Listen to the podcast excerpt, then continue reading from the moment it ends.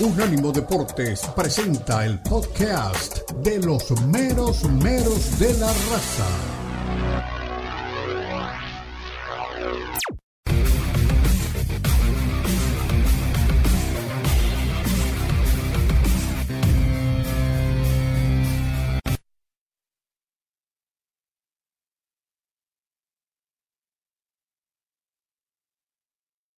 ¿Qué tal? Bienvenidos al estrecho mundo del fútbol.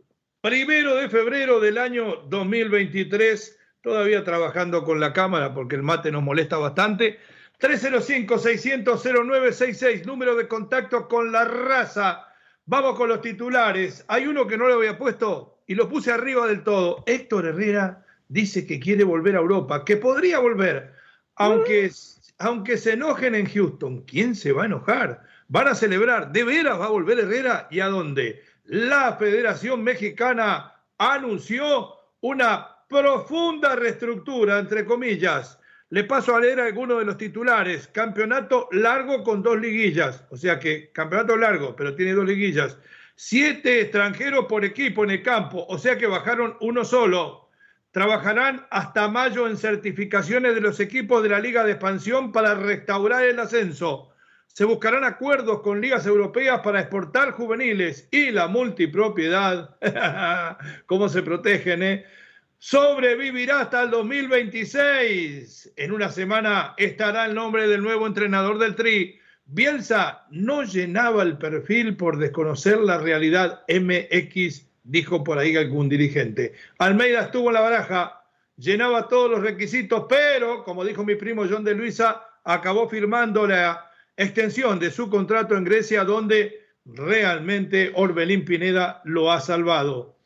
Eh, se tiran palos fuertes al papel del desempeño de Martino en el Mundial. Después, más, más adelante, después que declaró eso Miquel Arriola, bajó unos decibeles en ESPN eh, Deportes. Jimmy no acepta ser asistente de nadie, no hay técnico interino. Además, el técnico será definitivo y hay solo tres en la lista, Piojo, Almada y Nacho, que se había bajado solo y lo volvieron a subir. Le vamos a preguntar al Puma si los Pumas de Rafita tienen el mejor arranque en años. ¿Esto es realidad o espejismo? La liga golpea la puerta y los grandes se ponen al día. El Real Betis recibe la visita del líder Betis Barcelona en un estrecho análisis aquí con los meros.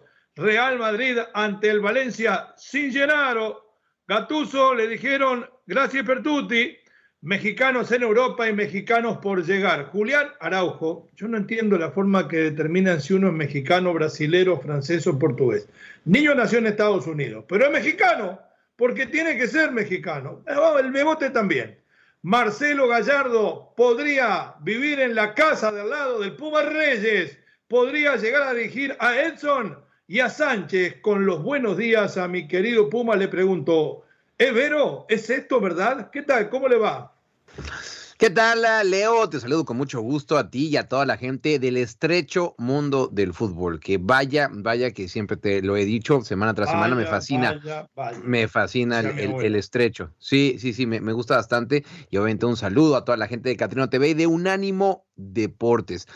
Em, sí, a ver, las versiones que apuntaban hacia Marcelo Gallardo eran ciertas. Leo, al parecer tenían dos nombres en la mesa. Uno era Marcelo Gallardo y el otro es Rafa Puente Jr. Pero bueno, no empecemos con la joda.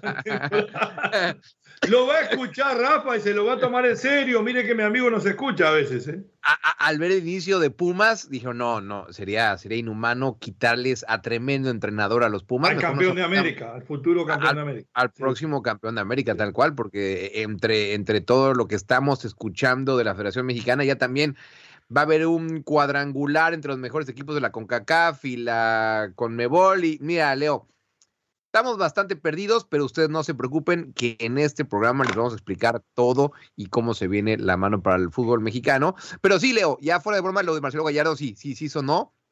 De hecho, el periodista holandés que mejor información tiene acerca del cuadro del Ajax dijo que se le, em, se le preguntó y sí lo querían traer y te voy a contar al rato qué es lo que respondió el muñeco Gallardo. Te, te, vas a ir de espaldas, pero sí, sí, ya hubo, ya hubo un contacto con el ex entrenador de River Plate, que hasta hace muy poquito también estuvo dirigiendo en Arabia Saudita en ese partido amistoso, en una cáscara carísima, en esa que vimos a Cristiano Ronaldo y a Lionel Messi.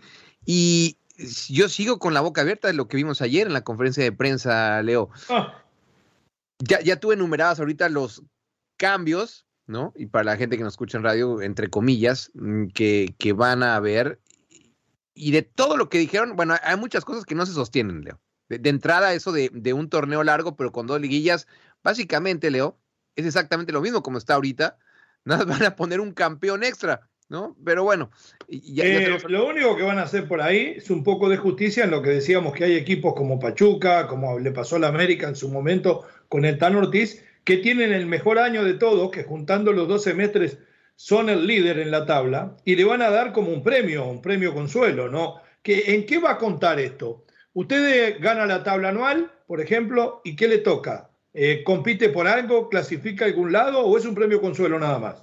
Es que es eso. O sea, tú dime qué, te sirve. Si, si, te dicen, Leo, a ver, e, ese campeón de puntos honorífico, como le quieran poner, va a ser el equipo que va a representar a México contra los de CONCACAF o contra los de la Comebol. Uno el tipo Community Shield, como se juega aquí en la MLS, ¿no? Eso te iba a decir, te, lo iba a preguntar, tú que conoces bien la MLS, a mí, a mí la MLS me importa muy poquito, pero te quería preguntar si era justamente parecido, parecido a, esa copa que, que de repente vemos que sí se emociona la gente cuando se la ganan, pero que en la práctica vale para absolutamente nada más que para hacer que tus libros no se vayan del otro lado. Así que yo sinceramente no entiendo. Y déjame contarte esta, Leo.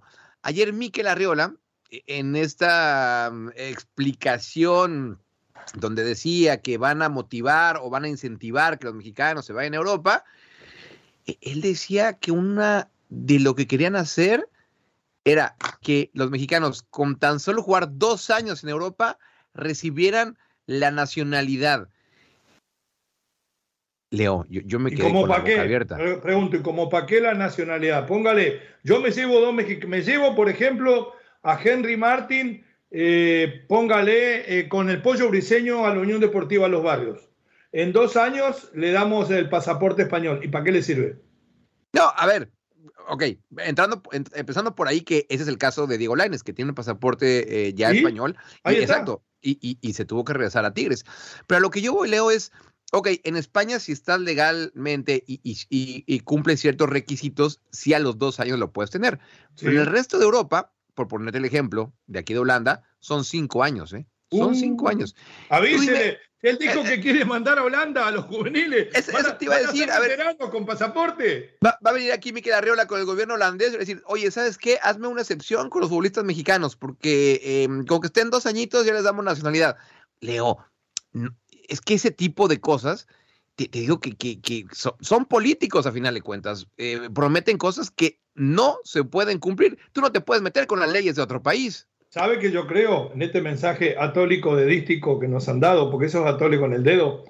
Eh, es más, yo creo que invirtieron el orden de las cosas porque la prensa mexicana y nosotros que nos dedicamos de este lado también del Río Bravo al fútbol mexicano, se ha insistido tanto con que, hay que, tiene que haber un proyecto, con que hay demasiados extranjeros, con que hay que reducir el ascenso y descenso, el cual lo están medio dribleando con la certificación, que ellos tenían preparado para dar el nombre del técnico y tantas veces se dijo en todas las mesas de discusión, en eso sí hay eh, unanimidad, de que dónde está el proyecto, que para qué queremos un entrenador si no hay proyecto. Entonces le dijeron a estos dos que entrevistaron, amigos míos los dos, Aguántese por ahí, Piojo, Guille, por ahí, que tenemos que decir lo que vamos a hacer primero, porque si lo nombramos a ustedes, queda como que ponemos la carreta delante de los bueyes, y no les quiero decir bueyes a los que nombraron en el Consejo de Selecciones. ¿Sabe qué pasa? Es un carnaval.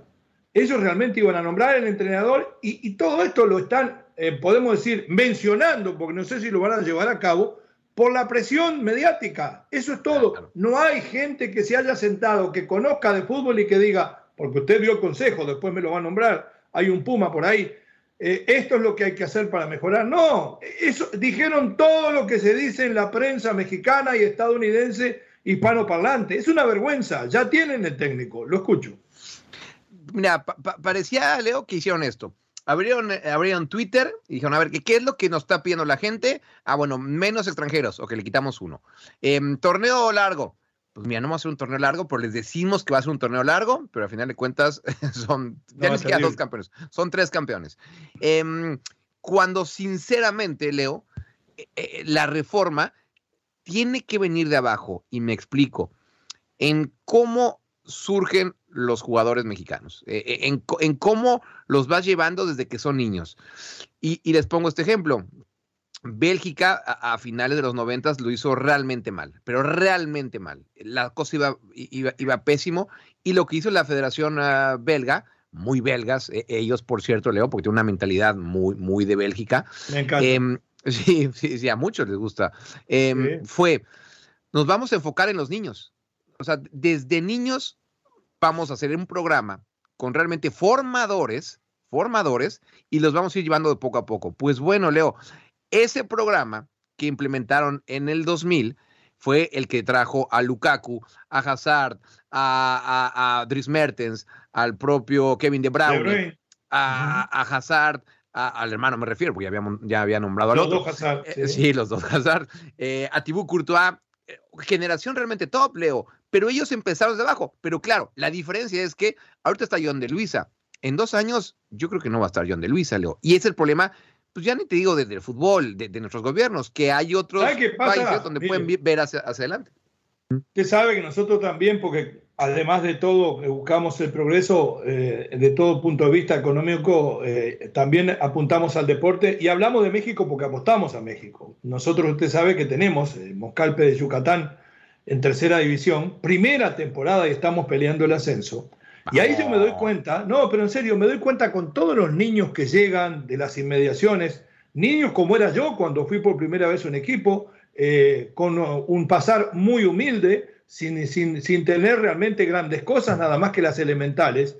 Y hay una cantidad de jugadores que usted no se imagina de muy buen nivel. Se ha hecho con los muchachos menores de 23 en el área, después de haber eh, peinado y escauteado todo Yucatán y haber llamado a, a pruebas, y se eligió lo mejor, sin discriminar. El problema es que si usted va a probarse a un equipo de las fuerzas básicas de los de primera división, Ahí entran los fresas nada más, los que tienen dinero para pagar. Nosotros no le cobramos a los jugadores, al revés, los ayudamos para que puedan llegar a entrenar. Y mientras sigan haciendo eso, que el hijo de mamita, el de papito, el del senador, el del ingeniero y el del arquitecto, y no el hijo de que trabaja en la construcción, tengan acceso a poder jugar al fútbol, no llegan al fondo de la cosa. Porque en todos los países del mundo, y ojo que esto no es lo que yo voy a decir, querer buscar sectarizar a la sociedad. Pero el futbolista, en el 90%, nace de los extractos más humildes. Y si usted le cobra para jugar en el América, que el chico tiene que pagar 100 dólares por mes, no lo tienen los padres, sino tienen para zapatos. Me parece que no han llegado realmente al nivel de la sociedad de donde nacen los jugadores de fútbol. Y mientras no lo hagan, van a seguir teniendo problemas. Yo recuerdo el caso de Sebastián Córdoba, la primera vez que lo vi en el América, que anduvo bien en un clásico sub-17 Entrevistaron a él y a la mamá, y la mamá parecía actriz de Televisa, y se nota y la verdad, y está muy bien que haya educación, que haya poder económico, porque todos lo buscamos. Pero yo dije, este chico, 17 años, y todavía la mamá lo lleva y le grita del costado, y por eso no desarrollan la personalidad. Aquellos que se tienen que pelear desde chico con la vida, se meten a un campo y se matan de la risa con la presión. Tal vez me equivoco, ¿no? Lo escucho. No, a ver, y, justamente yo por eso iba, Leo, de, que se tiene que reestructurar desde ahí, desde los niños.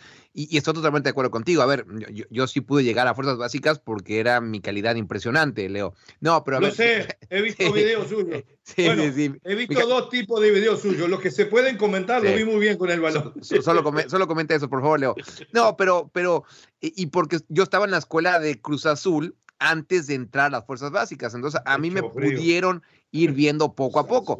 Pero luego, yo, yo, acompañaba, Leo, a amigos que, hacían las pruebas, que escuchan, a ver, América va a hacer pruebas, em, Cruz Azul va a hacer pruebas, eh, Puma va a hacer pruebas. Acompañaba a mis amigos y, te lo juro que no estoy exagerando. Llegamos, y era solo un día de las pruebas, ¿eh? Por lo menos 100 niños, por lo menos 100 niños De esos 100 niños, obviamente hacen dos equipos, los van haciendo, reparten, a ver, unos para acá, quién es portero, yo soy portero, quién es defensa, yo, ta, ta, ta. Ok, jueguen. ¿Qué te gusta que los vean los, las personas que están ahí? Los ven muy poco. ¿Y, cómo puedes tú saber si un jugador tiene condiciones para llegar a primera, división? Ah, porque lo hacen. En, horas o minutos. Hacerlo, pero miran para otro lado y se ponen a conversar del fin de semana. No le dan bolilla, yo lo he vivido. Claro, Leo. Bueno, claro. Eh, el que no da bolilla soy yo, me pasé cinco minutos de la pausa, pero es un tema, ese tema es muy importante porque en las diferentes mesas periodísticas no se ha tocado cómo se eligen los jugadores en México. Si cambiamos metodología, si seguimos metiendo mucho más dinero del que hay y no cambiamos la forma de elegir, no van a llegar. Es como cuando usted va a la mina para encontrar dónde está el oro. Hay que excavar bien abajo y bien profundo. ya nos vamos a la pausa. te a otro tipo de minas a las minas de Argentina. Después, después de, ni que hablar y de Monterrey, y de Guadalajara. Bueno, pausa. Ya regresamos en el estrecho mundo del fútbol y nos metemos en las declaraciones de los dirigentes del fútbol mexicano anunciando profundas reestructuras. Ya regresamos.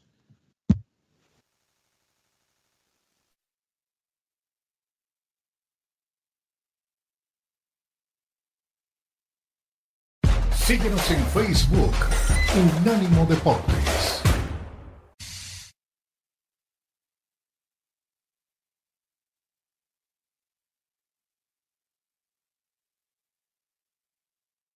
Regresamos en el estrecho mundo del fútbol. Ahí preguntan, estamos en el otro estrecho, en el de la Florida. La semana pasada estuvimos en el estrecho de Gibraltar, mucho frío, pero muy bonito, hermosos atardeceres que quedaron ahí para la posteridad y que ya los compartimos con ustedes algunos y otros que vamos a compartir.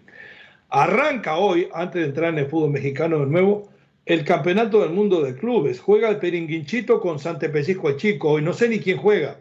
Hasta que no, hasta que no entren los grandes, Seattle Sanders, eh, Real Madrid, la verdad que no le voy a Flamengo, no le voy a dar bolilla, no voy a perder ni tiempo. Miquel Arriola habla de las grandes eh, reformas de la revolución del fútbol mexicano 2023. Adelante. Anunciamos primero que se va el repechaje de la Liga MX. Se va el repechaje porque eleva la competencia. Antes sí existía y hoy se elimina. En materia de extranjeros en la Liga MX, también para fortalecer a la selección nacional, lo que vamos a hacer es interrumpir la pausa que se había dado por el COVID e irnos de 8 a 7 y abrir la conversación con la Federación Mexicana de Fútbol y ahora el nuevo órgano colegiado encargado de las elecciones nacionales respecto de aquí al 23 segundo semestre, cuál va a ser el nuevo equilibrio. Tercero, en materia de ascenso y descenso, ¿qué queremos? Queremos potenciar a los jugadores jóvenes. Ahora vamos a explicar el desarrollo de los jugadores jóvenes. Buscamos una solución integral para ser presentada a la Asamblea en el mes de mayo de este año. De esa forma, tener ya un camino muy claro de qué va a pasar con el ascenso y descenso, distinto que hoy sigue el proceso de certificación que ayudará, sin duda, a llegar al mes de mayo mucho mejor preparados. Multipropiedad. Queremos fortalecer a la selección nacional, pero también a la competencia de la Liga MX. La multipropiedad que hoy existe será eliminada de aquí al 2026. ¿Y qué vamos a presentar ante la Asamblea? Vamos a presentar en mayo las reglas para la eliminación de la multipropiedad, desde luego tomando ejemplos del mundo, de las mejores ligas del mundo. Quinto, un campeonato largo, con dos liguillas. Queremos premiar el proceso de todo el año. Queremos procesos más estables en los equipos. Queremos también que los dos torneos cuenten para que al final se tenga un reconocimiento al mejor equipo del año, al que hizo más puntos. Repito, sin eliminar las liguillas, que son parte central de nuestra competición. En materia de exportación de jugadores, sabemos plenamente que los equipos que más partidos ganan en Europa son los equipos, perdón, en el Mundial, son los equipos que tienen más jugadores en Europa. Traemos información en esta presentación en ese sentido. ¿Por qué nos sentimos, presidente, eh, capaces de ayudar? Porque en los últimos dos años hemos elevado en lo deportivo el valor de la liga en materia de aficionados, en materia de televidentes. También hemos incrementado el tiempo efectivo, porque en lo económico, comercial, que hoy es lo que menos importa, hemos hablado de 242 millones de aficionados en televisión. Hemos visto que hemos modernizado la forma de comercializar nuestros productos y también 16.5 millones en redes sociales. Bueno, hasta ahí un montón de cosas que vamos a seguir desarrollando en el otro segmento, pero voy a empezar por algunas de las que dijo. Eh, eh, a mí me hace ver, están supuestamente de alguna manera cambiando todos, todo lo que, lo, que estaba como reglamento importante dentro del fútbol. ¿Están reconociendo que fue un desastre todo lo que han hecho de aquí para atrás? ¿O nos están dando a tole con el dedo? ¿Cuándo van a empezar? ¿Por dónde van a empezar? Eso de la multipropiedad hasta el 2026 me parece que es irrisorio. Bajar de 8 a 7 extranjeros no afecta para nada, no sirve para nada. Es, uno, porque no está hablando de extranjeros por equipo, extranjeros en el campo. Eh, esperar las certificaciones de los demás equipos para decidir en mayo si hay ascenso. Se buscan acuerdos con ligas europeas para exportar juveniles, principalmente la liga holandesa. Es, tan vago lo que dice, eh, es tan, podemos decir, elástico lo que explicó, porque esto se puede llevar a cabo o no. Aquí de todo lo que dijo, lo que va a ser efectivo son los siete extranjeros. Después, un campeonato largo, que no es largo, son dos cortos, con un premio aquí hizo más puntos. Entonces, ¿qué están cambiando? Pregunto. ¿Para dónde van? Lo escucho porque ustedes los conocen mejor que yo. Y después me va a hablar, después me va a hablar del grupo de notables que van a estar en esta reforma. A ver, Miquel Arriola es un político, Leo. E, e, él eh, estuvo toda su vida metido en la política, sobre todo en el PRI, incluso eh, fue candidato a ser el alcalde de, la Ciudad de México. Eh, obviamente perdió, ¿no? Usted lo votó. Mira, si yo hubiera estado en Ciudad de México en ese entonces, seguro que no votaba por él. Pero bueno, em, lo, que sí, Leo, es que como buen político, bueno, pues le, gusta enredar las cosas. Y ahorita estás diciendo lo del torneo eh, largo. Es que no es un torneo largo, son dos torneos cortos. No, no, o sea, lo único que elimina es el ridículo de repechaje, porque ya estábamos podridos, perdón que se lo diga, de ver equipos que tienen de promedio menos 10 meterse en liguilla. Va a volver a 8 como antes, eso es lo que quiere decir ahí como aficionado a los Pumas, sí te digo que me dolió. Me dolió porque siempre el repechaje era. era a mí como Chivas también. ¿eh? Exacto. A los Chivas, a la afición Puma, pues sí nos pega directamente en el corazón porque va a ser muy complicado que nos volvamos a meter. Pero ya, ya hablando en serio, eh, Leo. Pues a ver, em, todo lo que acabas de decir lo, firmo debajo. O sea, realmente lo único que vamos a ver es un extranjero menos. Un, extranjero menos. E, eso es lo que vamos a ver y a palpar. Ese es el gran cambio. Ese es el gran cambio. Y que no ayuda absolutamente nada. Em, de los cambios que se podían hacer, creo que el que más sentido tenía era el de la regla eh, donde, por ejemplo, eh, salió Andrés Guardado, que era la, la, la 2011, que era tener por lo menos un jugador menor de, de, 20 años con 11 meses y que tuviera ciertos minutos. Em, creo que esa ayuda, e, e, e, esa regla ayudó, pero bueno, siempre que haces una regla, alguien busca hacer la trampa. Entonces, es bastante complicado. Y ahora sí, me, preguntas, ¿quieres que te dé de una vez eh, ese consejo de sabios? Sí. Bueno, de, de entrada decir que el grupo que mejor maneja sus equipos es obviamente el Grupo Pachuca. Ahí no estamos... Eh, que no aceptó estar en el cuerpo de notables. Justamente eso. Y, ellos eh, declinaron esta invitación, porque obviamente ellos traían otro proyecto eh, que, ni siquiera les dieron bola. Y, dicho esto, Leo, vamos a ver qué es lo que pasa también con Grupo Pachuca, porque mm, entre las cosas que dijeron es, la, eliminar la multipropiedad. pero en el 2026 2026, Leo. Tres años. ¿Tú te, acuerdas, ¿Tú te acuerdas hace algunos años que también habían dicho en dos, cuatro Dado dos, sí, claro. Pero hace cinco años que dijeron en cuatro años. Se venció hace un año. Exactamente. Vamos a eliminar. ¿Pasó algo? ¿Sabe que, con qué me quedo? Con eso que usted dijo que es el único cambio es siete extranjeros por equipo, eliminar uno. Todo lo demás es, pintura en la fachada. Al volver le voy a decir cuáles eran los cambios que tenían que haber hecho para que esto mejore. Sí. Y, te digo rápido entonces, los que sí van a estar en ese consejo de notables. Em, a Mauri Vergara, que está haciendo tremendo trabajo con Chivas. Sobrino mío. Alejandro Iraragorri, que ahí sí te puedo decir. Que no quiere Almada. Ah, mira, esa no me la sabía. Esa no me la sabía. Eh, yo, te iba a decir algo bueno, que a la hora de exportar jugadores, Santos lo ha hecho bien, pero bueno, no, no sabía lo de Almada. Emilio Azcárraga, que también ha hecho campeón al América 35 mil veces en los últimos meses. Eh, Ernesto Tinajero de Necaxa, que Necaxa tiene eh, un, tremendo inicio de, torneo. Creo que han perdido tres, pero bueno.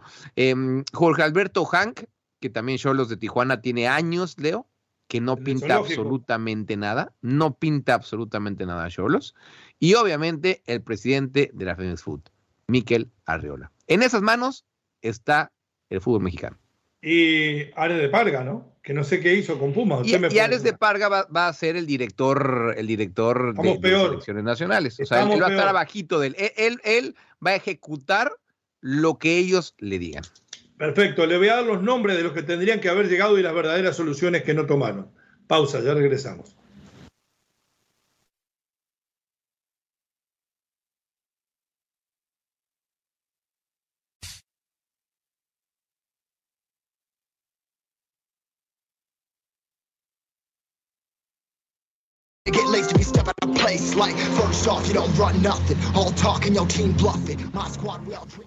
Volvemos, regresamos. Estamos en Catrino TV, en Unánimo Deportes Radio, en el estrecho mundo del fútbol. Antes de escuchar las palabras de mi primo hermano John de Luisa, le digo que no esas eh, eh, modificaciones que enumerábamos en el segmento anterior, sino estas, a mi humilde criterio, debieron ser las que se necesitaban para mejorar nuestro bendito fútbol mexicano. Nada de Ares de Parga, director general de selecciones, el único que tuvo bien puestos los pantalones para enfrentarse con los indisciplinados de algunos jugadores, Néstor de la Torre. Lo que pasa que no lo puede manejar como un títere. En el tema de los siete extranjeros, otra vergüenza. Habría que bajar el número a cinco extranjeros, no en la cancha, por club. Y si los quieren, que los pongan en la cancha. Y si los ponen en la banca, que se embromen por comprar mal. Eh, torneos largos, sí, un torneo largo, ¿ok? Con una liguilla, donde el campeón del torneo desempate con el campeón de la liguilla para ver quién es el campeón anual. Si es el mismo, ya se terminó realmente la duda. Y ascenso y descenso. Así de simple. Eso es lo que tendrían que haber hecho. A ver qué dice John de Luisa que hicieron. Adelante. Que nos faltó en el ciclo anterior y las áreas de oportunidad reconocidas, buscaremos en la Federación Mexicana de Fútbol maximizar la oportunidad de un ciclo mundialista en Norteamérica para lo cual nuestras acciones en el área deportiva de la federación estarán basadas en dos pilares. Primero, fortalecer la estructura deportiva y el segundo, el diseñar un camino hacia el 2026 basado en alta competencia. En el fortalecimiento de la estructura deportiva estaremos realizándolo de tal manera que garanticemos corregir los errores del pasado. Para esto, hemos creado un nuevo comité de selecciones nacionales integrado por los señores Amauri Vergara, Alejandro Iraragorri, Emilio Azcárraga, Ernesto Tinajero y Jorge Alberto Hank, de la mano del presidente de la Federación Mexicana de Fútbol, quien fungirá como presidente de dicho comité. Les aclaramos que también invitamos al señor Jesús Martínez Partiño, quien desafortunadamente... Por segunda vez dice que no. En este comité, comentando que de cualquier manera él estará apoyando todas las decisiones que tomemos a nivel del mm. fútbol mexicano. Las responsabilidades de este comité serán el impulsar el proyecto deportivo de todas nuestras selecciones, tanto varoniles como femeniles, analizando y aprobando cada parte de este gran plan. Este comité ya está sesionando desde hace varios días. Punto número dos, se crea la Dirección Ejecutiva de Selecciones Nacionales. La responsabilidad de, del proyecto deportivo de todas las selecciones recae en esta persona. La gerencia, la administración de todos los trabajos de las elecciones. Esta persona reportará al Comité de Selecciones Nacionales de forma directa. El candidato elegido por el propio comité es el señor Rodrigo Árez de Parga, quien en los siguientes días, seguramente durante la próxima semana, les presentará su proyecto de gestión de todas las elecciones nacionales. Bien, hasta ahí nomás, mi querido Daniel, ya escuché demasiado. Eh, lo que decíamos anteriormente, si hay un director de selecciones nacionales, no tuvo que ser el señor Ares de Parga. Y si no es Néstor de la Torre, tiene que ser alguien por el estilo, probado, un hombre realmente que sabe de fútbol, que tiene autoridad, que tiene personalidad, tal vez, y no sé si está, por más que sea mi amigo disponible para eso, eh, lo hablábamos de Andrés Fassi el otro día. Ares de Parga no pinta nada. ¿Qué sabe Ares de Parga de dirigir, de vestidor? Le fue mal en Pumas. Eh, un tipo que realmente hasta agrio es a la hora que declara a mí me parece que nos están dando más atole con el dedo. Lo escucho, mi querido Puma.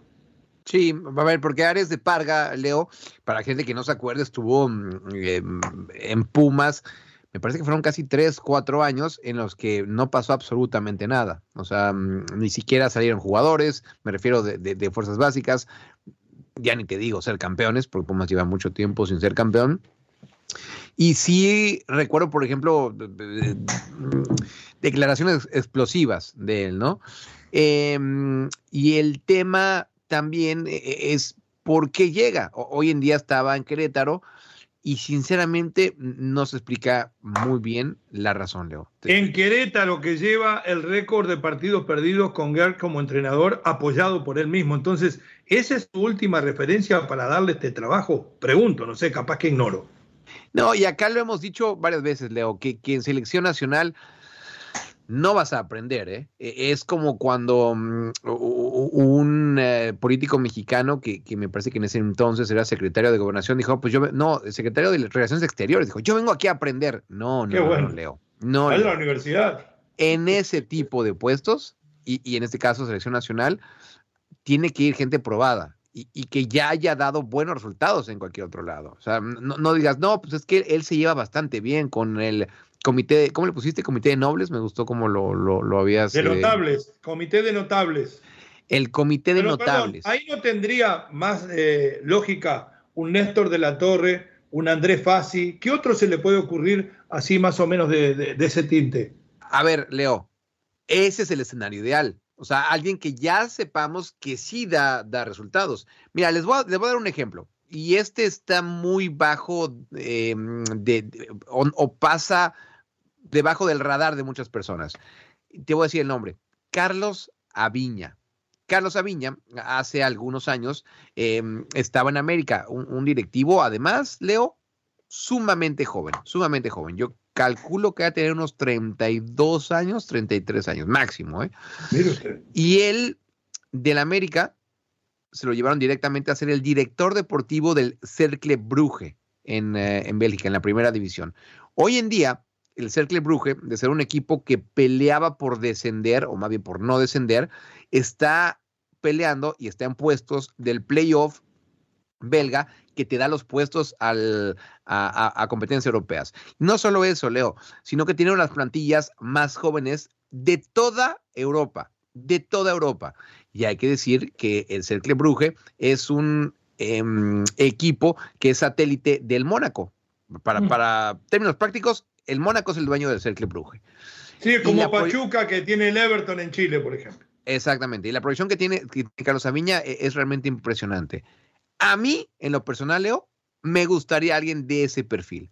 Dicho esto, Carlos Aviña, ni loco, se va hoy en día a selecciones mexicanas cuando, por ejemplo, estuvo hace unos meses muy cerca de ser el director deportivo del Athletic de Bilbao. Y ese, bueno, va a ser el camino que va a tener Carlos Aviña, que en algún momento yo espero pero ya estoy hablando de en 10 años o 15, que sí vaya, vaya a... pero ¿sabe qué pasa, mi, querido Puma? Era esta la oportunidad, no hay eliminatorias, tenemos el Mundial en casa, cuatro años para trabajar. Era, era precioso el tiempo que tienen. Se volvieron a equivocar y ¿sabe qué es lo que más me preocupa y a la misma vez me molesta? Que no se, no se vuelven a equivocar por inocentes. vuelven a hacer todo lo que está a su favor para seguir haciendo dinero y engañando a la gente como que les importa la camiseta tricolor. Y no es así. Pausa, ya regresamos aquí en el estrecho mundo del fútbol con las eh, declaraciones de John de Luisa acerca de las posibilidades del nuevo entrenador. Usted está en Catrino, usted está en Unánimo Deportes Radio 305-600 0966 para todos sus mensajes que ya empezaron a llegar. Volvemos.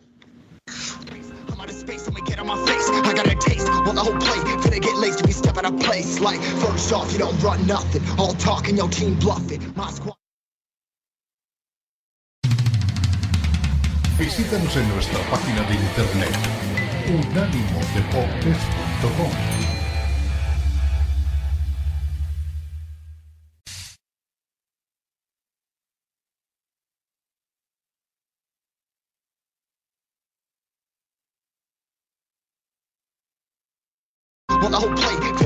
get step out of place. Like, first off, you don't run nothing. All talk and your team bluffing. My squad will... Estamos de regreso en Catrino, en Unánimo, en el estrecho mundo del fútbol, en el día después de la gran reforma, de la revolución del fútbol mexicano, donde van a cambiar todo. A mí había alguien que me decía, eh, la política es el arte de hacer creer al pueblo de que las cosas van a cambiar y que no cambie nada. Y me lo decía mi querido Puma Reyes, es político John de Luisa. Escuchemos al futuro presidente de la República Mexicana, John de Luisa.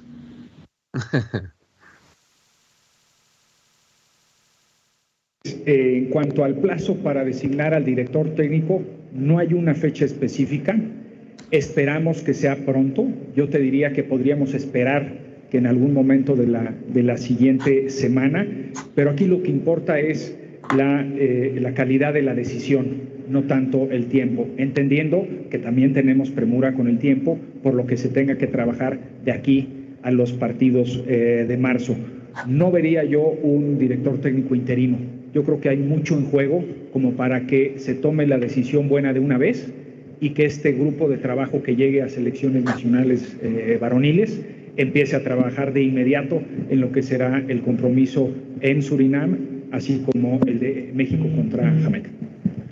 Lo que sí puedo es eh, responderte en base a esta retroalimentación que tuvimos de los jugadores y del área deportiva de selecciones nacionales.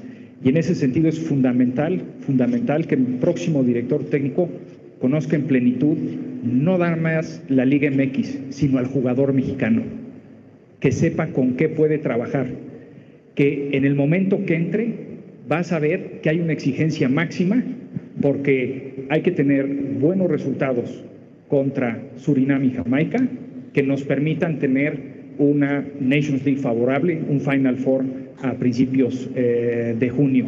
Se necesita un cuerpo técnico que, aún sabiendo que no va a haber un proceso eliminatorio, tenga esa capacidad de éxito. Que sea Bien, hasta ahí, hasta ahí porque ya dije lo más importante. Puma, la primera meta eh, Surinam y Jamaica, hay que ganar o ganar para meterse en el Final Four de la Nation League. Dice, debe conocer no solamente la Liga MX y el nuevo técnico, sino al jugador mexicano. Y por eso descartaron a Bielsa, según dicen algunos. Almeida estuvo en la baraja y renovó en Grecia y por eso no viene. Jimmy, que era candidato interino, no aceptó. Por eso no hay interino si no hubiera habido interino. Los tres candidatos vivos son Miguel, Almada y Nacho Ambriz. ¿Cuál de los tres tiene el perfil que busca la federación o que le gustaría a usted para dirigir al tricolor? Uy. Eh, a, mí, y esto es mi opinión, Leo, me gustaría Almada, porque ya, ya ha demostrado que con jóvenes mexicanos lo puede hacer bastante bien y, la, prueba está ahí con Pachuca. Y, hacer campeón a Pachuca con, con, una de las nóminas, pues no, no diría que, que, peores, porque no, no, no es una mala nómina. Medio pelo pero exactamente, medio pelo, mm, sí, sí, tiene mucho valor lo que está haciendo, y sobre todo con una base de mexicanos. Y, por ejemplo, le está dando mucha bola a Roberto de la Rosa, que, si bien es cierto, no han dado, le tiene fe. Y, ese ejemplo, Leo, me gusta de un entrenador que, que, que te, te, que te valora y que te apoya en los momentos más complicados. Así que a mí me gustaría eh, Almada. Bueno, muy bien. Le gusta el Puma eh, Guillermo Almada. Yo, sinceramente, no me dispiace, ni Almada ni, ni Miguel Herrera. Me parece que Nacho no tiene carácter como entrenador, la personalidad para llevar estos jugadores adelante y sacarlos a flote. Ni que, ni que hablar el carácter que tuvo como jugador, pero es muy diferente. El tema es que yo creo que todavía se pueden aparecer con alguna sorpresita. Yo no creo que por más que hayan dicho esto, son estos los únicos nombres que manejan. Dice que no hay plazos, sí hay plazos. Para el lunes que viene tengo información calentita, tendría que estar nominado el entrenador. Y van a ver como 2.000 videos de Surinam y unos 1.500 de Jamaica porque son equipos potencias en el mundo. Ya regresamos, nos metemos en el fútbol europeo con el Puma Reyes, con el Kili Vega, todo lo que pasa y puede pasar dentro de la Liga y la Copa del Rey española.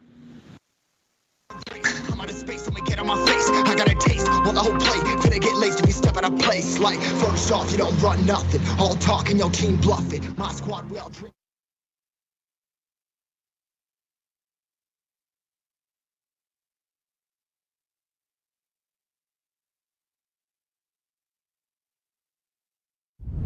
Unánimo Deportes Radio.